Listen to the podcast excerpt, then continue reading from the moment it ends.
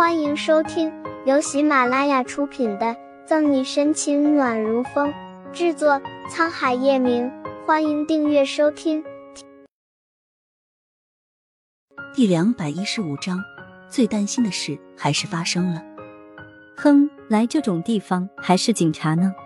周围灯红酒绿、夜夜笙歌的景象，让谭维瞅了穆饶一眼，掏出手铐把混混铐上，冷嗤一声：“警察怎么了？警察就不食人间烟火了？”顾青撇撇嘴，穆饶也听见了顾青和谭维的话，只是笑笑不语。方初明见到穆饶一个人在吧台边坐着喝酒，吩咐顾青、谭维把人带回去后，便走过去坐在他旁边。穆科长。怎么一个人在这儿？沈队呢？他刚刚不是和你一起的吗？刚刚接到沈西电话的时候，他就言简意赅说明了大致情况。哎，别提了，小西西这个重色轻友的，刚刚跟男人跑了呗，哪还顾得上我？穆饶故作失望的埋怨着沈西，还给方初明送了一个秋波。那你一个人在这儿喝闷酒？方初明脸一红，夺过穆饶手中的酒杯。别喝了，我送你回家吧。也好，反正我是陪小西西出来散心的。现在他也走了，我也该回去了。穆饶点点头，扶着微醺的穆饶进了家。方初明张了张嘴唇：“穆科长，那我就先走了。”穆饶见他这副模样，直接将他抵在了墙上。这么着急回去啊？方初明被穆饶突然的动作弄得脸上通红。红色一直蔓延到了耳根，他推开抵住他的穆饶，穆穆科长，你醉了，你好好休息，我先走了。方初明几乎是落荒而逃，心跳加快。折腾到大半夜，叶晨玉总算是大发慈悲，放过了沈西，抱着他睡下。第二天，在顾春寒和叶老太太揶揄的目光中，胡乱吃完早餐，沈西就要去上班。我送你。刚到门口，叶晨玉就不疾不徐的出来。沈西拒绝：“为什么要你送我啊？我自己也可以去。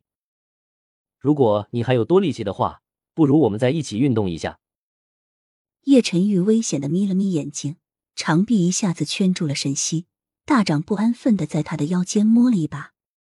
猛然意识到眼前这个男人的危险，沈西退后几步。果断放弃自己的脸面，很没有骨气的坐进了车上。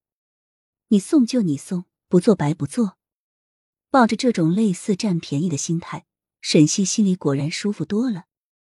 车子临走时，沈西还对开车的叶晨玉吐了一下小舌头，扮了个鬼脸。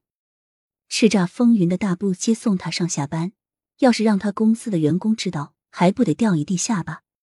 叶晨玉轻笑，没有错过沈西可爱的动作。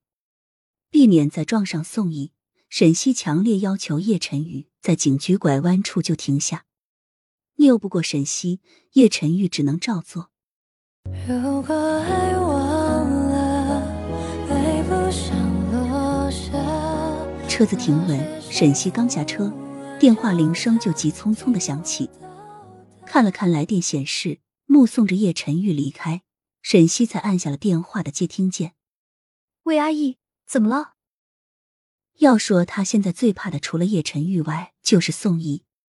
小溪，妈妈，呃，妈妈现在在急救室里抢救，情况很不好。宋毅略带哽咽的话语透过手机穿过来，无助透过屏幕传到沈西耳中。他一下子像被泼了一盆冷水一样，浑身冰凉。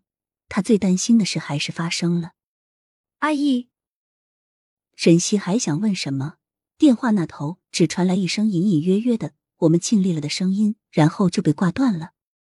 心下有种不好的预感，刚想转过头求助叶晨玉，让他送自己去医院，叶晨玉却驾驶着车子窜出去了一段距离。既然已经追不上叶晨玉，冷静下来的沈西连忙拦了一辆出租车，在沈西的催促下，司机车速放到限速最大，没有多久就到了医院。下了车，沈西一路奔向急救室。急救室的走廊很空旷，只有宋一软坐在等候椅上，迈着沉重的脚步，沈西走过去。本集结束了，不要走开，精彩马上回来。